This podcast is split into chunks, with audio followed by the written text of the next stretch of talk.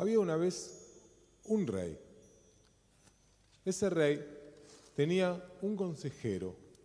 Un día llamó a este consejero, que era sabio, por eso que era consejero del rey, y le dijo, ¿ves que aquí en mi palacio tengo una colección de retratos de todos los reyes de todos los países? Pero hay un rey del que no tengo retrato. Y de hecho, nadie tiene un retrato suyo. Se designa a sí mismo como un héroe poderoso, un hombre de verdad, una persona humilde. En lo que respecta a la fuerza, sé que es realmente poderoso, ya que vive en un país rodeado por el mar. En ese mar hay una flota de barcos equipados con cañones y no dejan que nadie se acerque al país. Si alguien llegara más allá de los barcos, todo el país está rodeado por un gran pantano y a través de ese gran pantano hay un solo camino. Ese camino es tan angosto que solo un hombre puede caminarlo a la vez. Y allí también hay cañones. Si alguien viene a pelear con ellos, disparan esos cañones y es imposible acercarse. Entonces sé que es un hombre realmente poderoso. Pero ¿Cómo pudo designarse a sí mismo un hombre de verdad y una persona humilde? Eso no lo sé. Ese rey está escondido de la gente, se sienta detrás de una cortina y permanece distante incluso de sus súbditos. Quiero que vayas y me traigas un retrato de ese rey. El sabio fue a ese país, pero antes de ir allí, sabía que tenía que conocer la esencia, el secreto de ese país. ¿Cómo podría llegar a saberlo? Solo sabiendo reírse del país. Cuando quieres saber realmente algo, tienes que saber reírte de ello. En el centro de todos los países del mundo se encuentra determinado país. Ese país incluye a todos los demás países de él, dentro de él. Dentro de ese país hay una ciudad y esa ciudad contiene dentro de sí todas las ciudades de todos los países del mundo. Dentro de esa ciudad hay una sola casa que contiene dentro de ella todas las casas de todas las ciudades de todos los países del mundo. Dentro de esa casa vive un hombre y él contiene dentro de sí mismo a todas las personas de todas las casas de todas las ciudades de todos los países del mundo. Y ese hombre se ríe del mundo entero. Así que el sabio tomó algo de dinero para el viaje y fue a buscar ese lugar en el centro. Vio que allí había gente que hacía toda clase de bromas y chistes sobre el país que buscaba y llegó a comprender por esas bromas que el lugar que buscaba era el país de la mentira. Estaba lleno de mentiras, de principio a fin. Armado con ese conocimiento, fue a ese país. Y tan pronto como llegó, fue al mercado y allí se dejó engañar. Efectivamente, un comerciante lo engañó. Cuando trató de llamar a un policía, lo engañaron nuevamente. Fue ante el magistrado y nuevamente fue engañado. Cuando fue a juicio, vio que todo el sistema estaba lleno de mentiras y de sobornos. Entonces, él mismo trató de dar un soborno y los funcionarios aceptaron el soborno pero al día siguiente no lo reconocieron. Pasó a un tribunal superior y allí también todo se llenó de mentiras y sobornos. Luego se presentó ante una corte más alta y fue igual que las anteriores. Finalmente fue llevado ante el rey. Cuando el sabio se presentó ante el rey, dijo, ¿sobre quién eres rey? ¿A quién gobiernas? Todo tu país es una gran mentira está lleno de mentiras, de principio a fin. No hay nada de verdad en él. Y comenzó a contarle al rey todas las mentiras del país. El rey, que estaba escondido detrás de su cortina, inclinó sus oídos hacia la cortina para escuchar las palabras del sabio. Estaba asombrado de saber que había alguien ahí que sabía todo sobre las mentiras de su país. Los ministros del reino, al oír las palabras del sabio, se enojaron mucho, pero no pudieron detenerlo, porque el rey ya había comenzado a escuchar. Entonces el sabio concluyó, ahora podrías decir que el rey de ese país de las mentiras es él mismo el mayor mentiroso de todos. Pues ¿quién podría gobernar el reino del engaño sino el más grande de los mentirosos? Pero ahora veo que en verdad eres un hombre de la verdad. Estás lejos de estas mentiras y no puedes soportar mirarlas. Por eso habitas detrás de una cortina. Eres un hombre de verdad que no puede soportar mirar las mentiras de tu reino.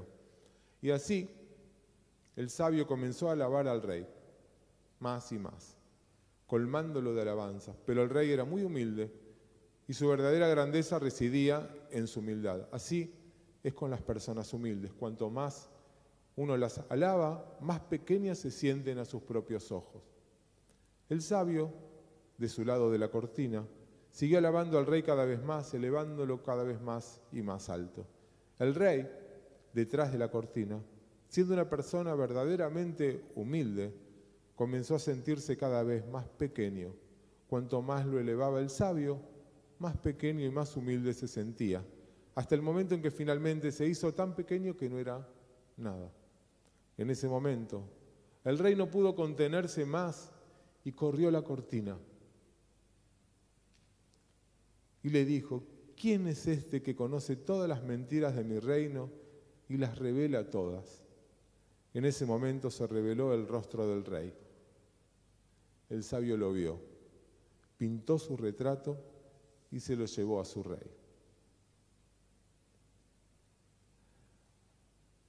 Este es uno de los cuentos más fascinantes, más asombrosos de Rabbi Nachman de Bratslav publicado en 1805 en Sipurei Masiot, el libro de las historias. Y cada vez que leo este cuento, encuentro más perlas escondidas. Es una historia fabulosa, probablemente por su ambigüedad. Hay algo en el relato que no está bien. En general, cuando las historias judías hablan de un rey, ese rey suele ser Dios. Pero acá parece haber dos reyes.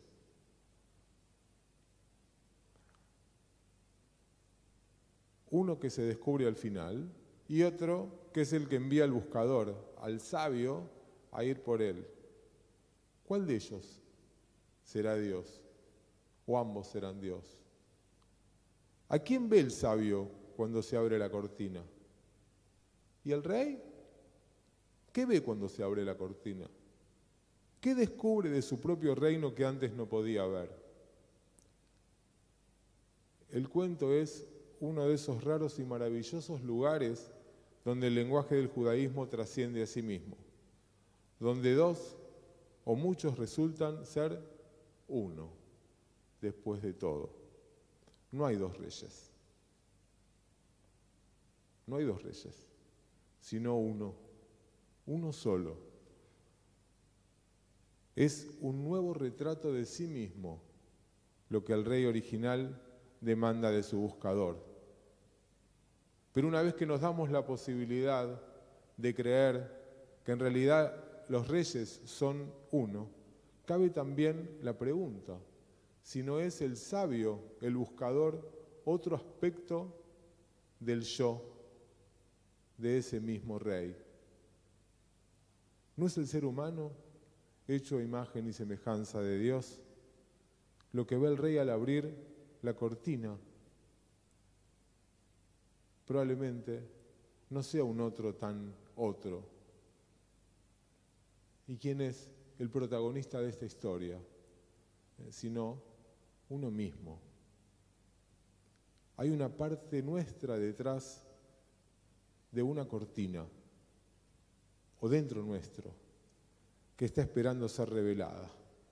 Hay un buscador en cada uno de nosotros que está esperando la señal, el mandato, el pedido, la voluntad para emprender el camino de descubrir nuestro verdadero yo. En ese camino, en ese recorrido, desde lo dual a lo único, a la unicidad, en el que habrá que atravesar el mar, el camino en el medio de los pantanos, custodiados por los cañones, donde pasa una sola persona, porque es una búsqueda individual que nadie puede hacer por nosotros. Encontrar ese lugar del reino nos va a demandar aprender a reírnos de lo mucho que nos pasa, para entender mejor y hacernos verdaderamente humildes para conocer no la imagen que creemos reflejar o que otros introyectaron en nosotros mismos, sino la propia, donde está nuestra verdadera esencia, donde anida el alma. Vemos el mundo físico, el mundo de la separación, donde yo termino acá y vos empezás ahí. Pero nuestras percepciones físicas son limitadas. Vemos verdades parciales y la vida parece desconectada y desarticulada. El alma viene de un mundo donde todas las dualidades se derriten, del mundo de la unidad. Ahí están todas las almas. Y no es en el futuro ni en otro lado, sino que es ahora y acá. El alma es la clave de esta vida, aquí ahora. Y nuestro desafío es encontrarla, encontrar el propio alma. ¿Y qué es el alma? Sino el espejo de Dios dentro nuestro. Busquemos, busquemos. Hay una parte nuestra, hay una parte tuya, hay un potencial que espera ser revelado.